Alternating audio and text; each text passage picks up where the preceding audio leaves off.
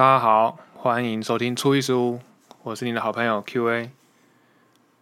这一集呢，跟上一集其实隔了很长很长一段一段时间。那原本会跟我的哥哥、我的兄弟一起来，就是录一些金融相关的节目。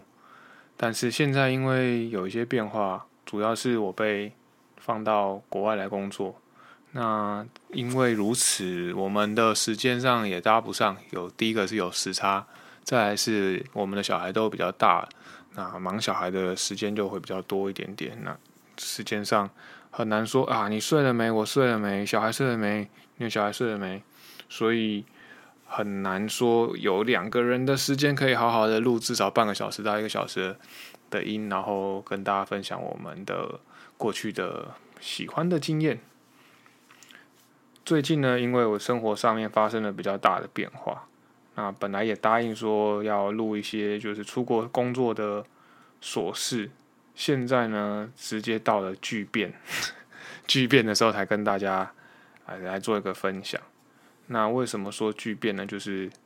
呃，我的家人在我工作在外三个月后来跟我团聚，那这段团聚的时间非常的开心。就是完完全全的一家人在国外，很有那种尝鲜，然后又体验国外生活的，呃，一家人一起奋斗的那种感觉。所以小孩的适应，然后家里的和磨合，还有我工作上的磨合，太太啊，她为了我，为了小孩，离开了原本的职场，那变成全职的保姆。然后也需要当一个主妇，加上他又不会开车，会开但是也不敢上路，所以变成常常被关在家里，要做很多很多的家事，啊，跟他原本工作很忙碌的样子完全就是大相径庭。那他也很努力的做了一些学习，譬如说呃上上课啊，不仅是帮人家上课，自己自己也去学习一些课程，不论是艺术方面啊、语言方面，或者是。各式各样的课或者各式各样的书，他都趁这个时间精进，但是相对还是很沉闷，因为跟原本工作比较起来，他还是比较喜欢热爱的工作啦，所以让他这段时间受了委屈。那先断在这边，等一下再来回顾之前发生的事情，跟小孩的经过，还有一些我们很特别的经验。那为什么这一集会开始？又录了起来呢，很长很长一段时间又没录，然后又来录，主要还是因为，呃，我的岳母她生病，身体有点状况，那我太太，我们在多重考量之下，就决定在小孩已经上了快两个学期的课，突然中断，让他把两个小孩带回台湾，好好的陪他们的阿妈，陪我的岳母，陪我太太的妈妈。为什么会讲三个不同的职称？因为不论是哪一个职称，它在我们心目中都还是很重要。那我只能说，让我自己重新又回归到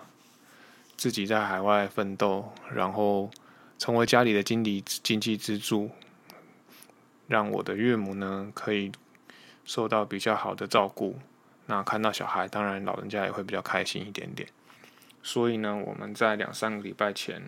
得知了他身体状况不好，就开始犹豫说要怎么安顿小孩啊，或者是要做什么计划。最后发现状况真的不是啊想象中那么好，就毅然决然说好吧，那就什么都不留恋，你们三个就先回去吧。那回去之后，小孩也是比较辛苦，因为他我们刚好所在的学区是所谓的满额学校，所以他还要再被转分吧，所以我太太回去。可能这两天就要先带着他，呃，先去原本的学校注册。原本学校说额满之后就会被转分发到另外的学校，那就可能离家里会远一点点。所以，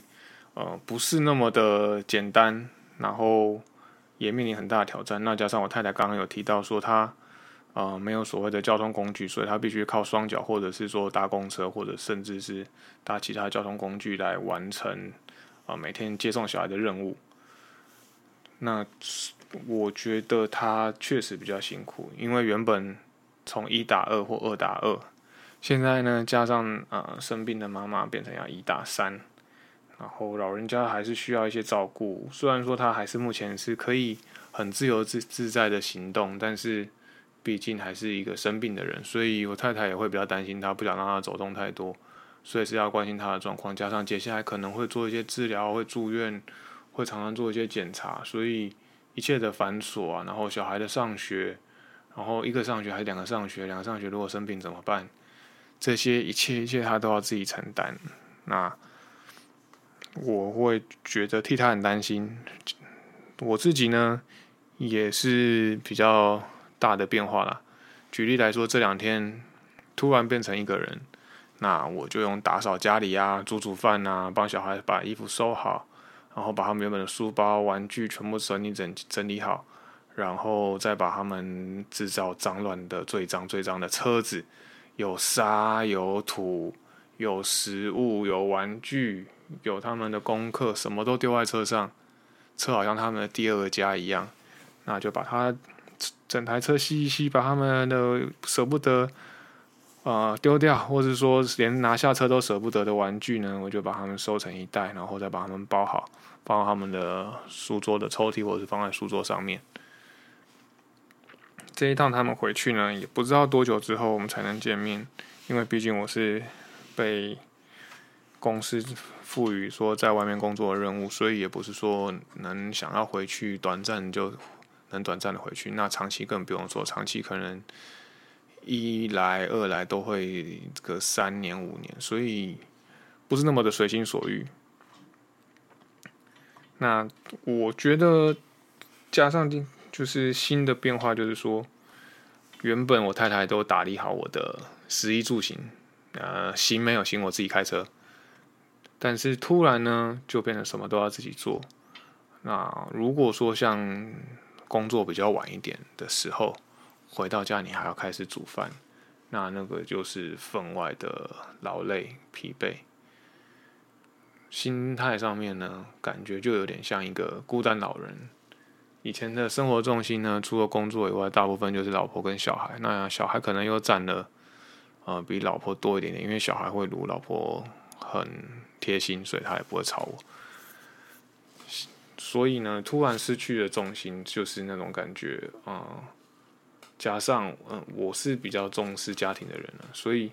呃，家人不在身边，可能对我来讲冲击会比一般人，或者甚至比我太太还要大一点点。那他的冲击又不一样，他冲击就是真的非常的劳累，加上嗯，他这么劳累，或是小孩要重新适应台湾的生活，我也会比较担心，所以就是各种超烦呐，然后呃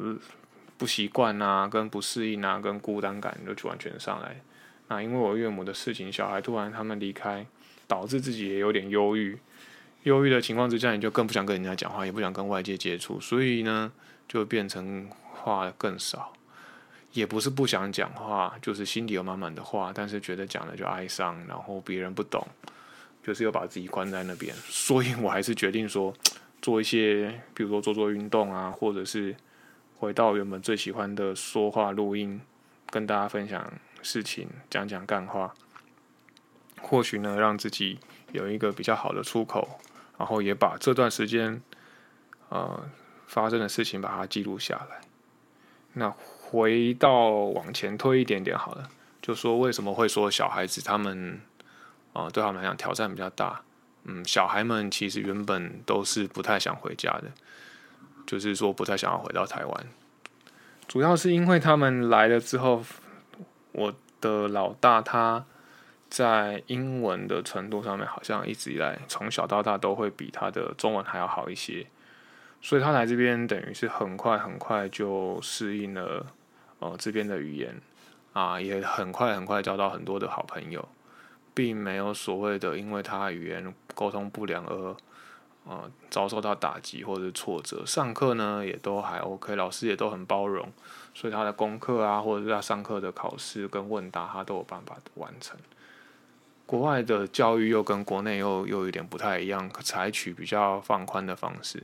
他每一天回家大概写作业的时间只花了三十分钟，剩下就是我们会要求他做一些数学啊，要求他做学一些注音或者是甚至写字的部分，所以那个时间会花的比较长，所以才会导致他时间会到达两个小时。除此之外呢，他在学校大部分的时间都在学习跟玩乐，他觉得非常的开心。那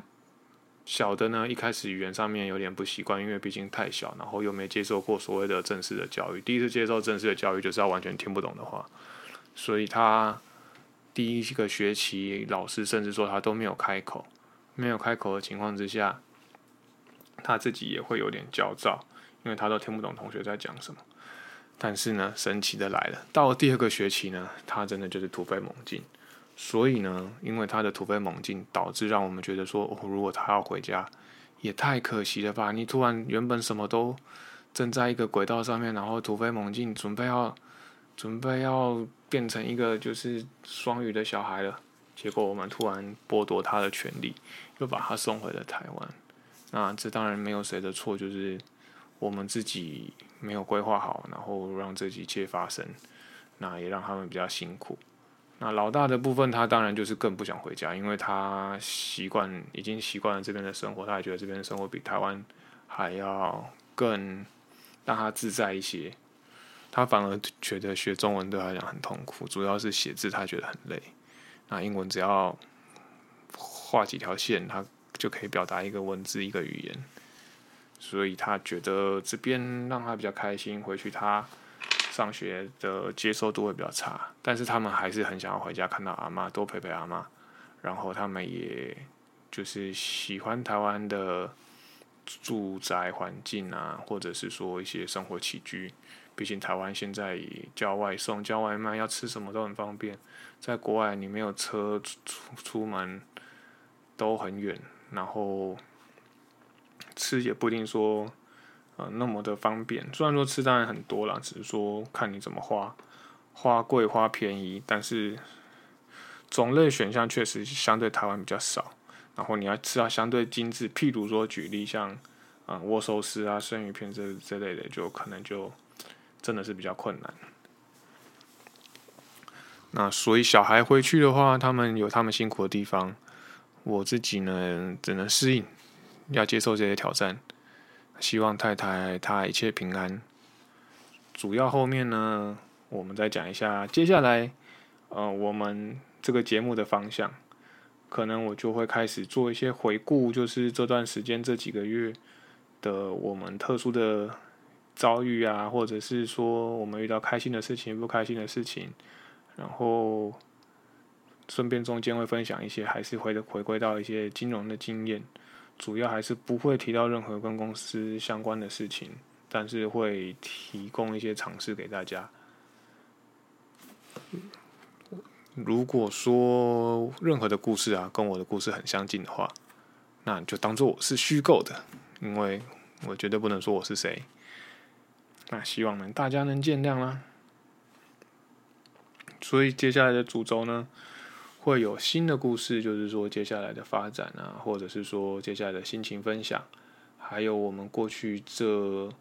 六七个月，我们全家在这边遇到一些很高兴的事情，那也遇到很多很特别的事情，让大家有一个共享的平台，大家未来也可以一起分享，说，哎，你曾经在国外遇到什么遭遇啊，生活上遇到什么挑战啊？那我跟我太太呢，毕竟也不是说第一次在国外生活，我们一起结婚后一起在国外念的研究所，所以我们可能在如何组一个在国外组一个家庭已经有一个经验了，只是当时没有小孩，可能组起家庭或者是说面对挑战比较能够克服。现在有小孩，要设想的事情就多了，可能三四倍吧。所以在重组一个家庭的时候。在在一个新的地方把家里的生活模式建立起来的时候，也会有很多有趣的事情。但是相对我跟同事比较起来，我们可能适应的速度会比较快，然后也融入的比较快。然后小孩也很小孩也很应该说他们很努力，所以他们都非常的开心，就不太需要说哦有什么冲击啊什么的。这是我们感到非常欣慰，也感到非常骄傲的地方。那今天主要就是先跟大家说，呃，自己的目前的一个心境跟遇到的情况，然后顺便把整个节目的主轴再重新理清一下。未来呢，就是分享经验居多，然后也希望多多带一些尝试啊，或者是说带一些金融的知识给大家。希望呢，就是大家。能够喜欢我们的节目，未来如果有机会再跟我哥哥甚至跟我太太他们连线的话，也希望大家能够啊订阅、按赞、加分享哦。好，感谢大家，今天节目到这边，那就晚安喽，拜拜。